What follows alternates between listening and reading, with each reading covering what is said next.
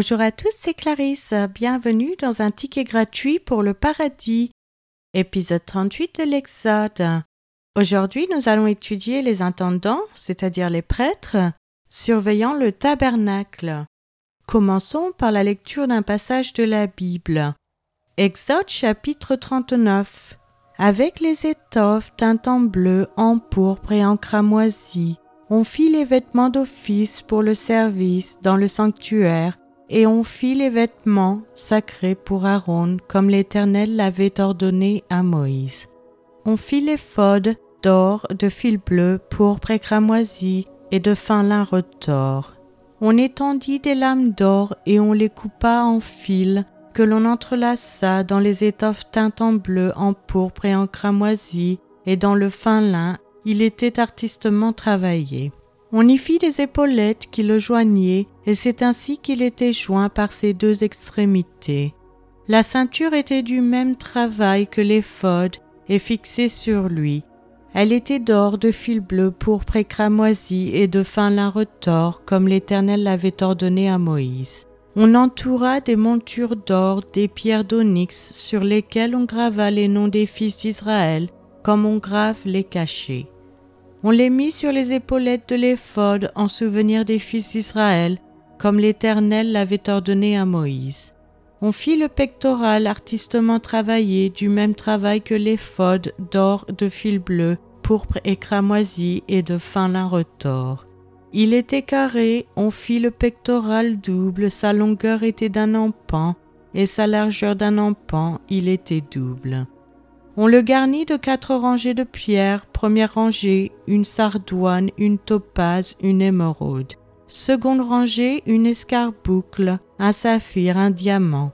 Troisième rangée, une opale, une agate, une améthyste. Quatrième rangée, une chrysolite, un onyx, un jaspe.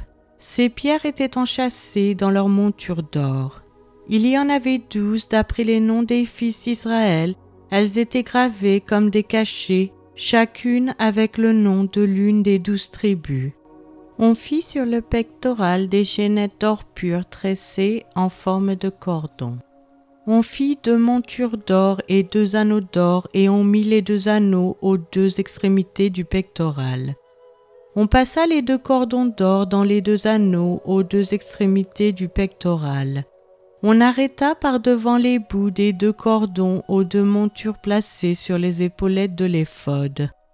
On fit encore deux anneaux d'or que l'on mit aux deux extrémités du pectoral sur le bord intérieur appliqué contre l'éphod. On fit deux autres anneaux d'or que l'on mit au bas des épaulettes de l'éphod sur le devant près de la jointure au-dessus de la ceinture de l'éphod. On attacha le pectoral par ses anneaux aux anneaux de l'éphod avec un cordon bleu afin que le pectoral fût au-dessus de la ceinture de l'éphod et qu'il ne pût pas se séparer de l'éphod comme l'Éternel l'avait ordonné à Moïse. On fit la robe de l'éphod tissée entièrement d'étoffe bleue. Il y avait au milieu de la robe une ouverture comme l'ouverture d'une côte de maille, et cette ouverture était bordée tout autour afin que la robe ne se déchirât pas.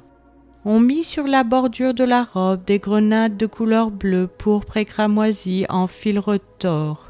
On fit des clochettes d'or pur et on mit les clochettes entre les grenades sur tout le tour de la bordure de la robe entre les grenades, une clochette et une grenade, une clochette et une grenade, sur tout le tour de la bordure de la robe pour le service comme l'Éternel l'avait ordonné à Moïse. On fit les tuniques de fin lin tissées pour Aaron et pour ses fils, la tiare de fin lin et les bonnets de fin lin servant de parure, les caleçons de lin de fin lin retors, la ceinture de fin lin retors brodée et de couleur bleue pour cramoisi, comme l'Éternel l'avait ordonné à Moïse. On fit d'or pur la lame, diadème sacré, et l'on y écrivit comme on grave un cachet, sainteté à l'Éternel. On l'attacha avec un cordon bleu à la tiare en haut, comme l'Éternel l'avait ordonné à Moïse. Ainsi furent achevés tous les ouvrages du tabernacle de la tente d'assignation. Les enfants d'Israël firent tout ce que l'Éternel avait ordonné à Moïse, ils firent ainsi. On amena le tabernacle à Moïse, la tente et tout ce qui en dépendait, les agrafes, les planches, les barres, les colonnes et les bases, la couverture de peau de bélier teinton rouge, la couverture de peau de dauphin et le voile de séparation.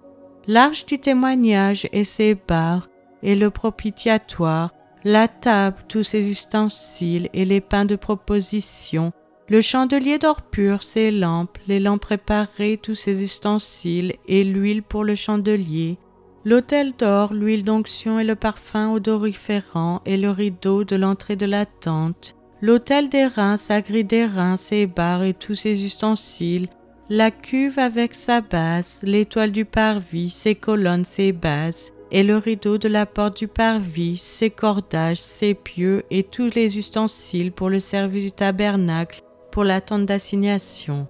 Les vêtements d'office pour le sanctuaire, les vêtements sacrés pour le sacrificateur Aaron, et les vêtements de ses fils pour les fonctions du sacerdoce. Les enfants d'Israël firent tous ces ouvrages en se conformant à tous les ordres que l'Éternel avait donnés à Moïse. Moïse examina tout le travail, et voici, il l'avait fait comme l'Éternel l'avait ordonné, il l'avait fait ainsi, et Moïse les bénit. Passons à l'étude de ce passage. Dans le verset 9, nous avons On fit le pectoral double, sa longueur était d'un empan et sa largeur d'un empan. Ici, un empan est d'environ 22 cm. Dans verset 13, nous avons quatrième rangée, une chrysolite, un onisque, un jaspe. Ces pierres étaient enchâssées dans leur monture d'or. L'identification précise de ces pierres précieuses est incertaine. Dans verset 23, nous avons comme l'ouverture d'une cote de maille. La signification de l'hébreu pour ce mot est incertaine. Dans verset 34, nous avons de peau de dauphin. Ici, ce sont des dugongs, mammifères siréniens, marins, herbivores de l'océan Indien. C'est maintenant la fin de cet épisode. Je vous remercie à tous d'avoir écouté. Je vous rappelle que la version gratuite de ce podcast concernant uniquement la lecture de la Bible est disponible sur YouTube à cas.com, Casbox et les applications Apple. Vous pouvez aussi vous inscrire sur patreon.com, local, Spotify si vous souhaitez avoir accès à l'étude. Chaque épisode est publié les mercredis et dimanches matin à 7 h française. Je vous encourage à laisser un j'aime, à partager avec votre famille et vos amis. Vous pouvez me laisser un commentaire ou une question et je vous répondrai sans hésitation.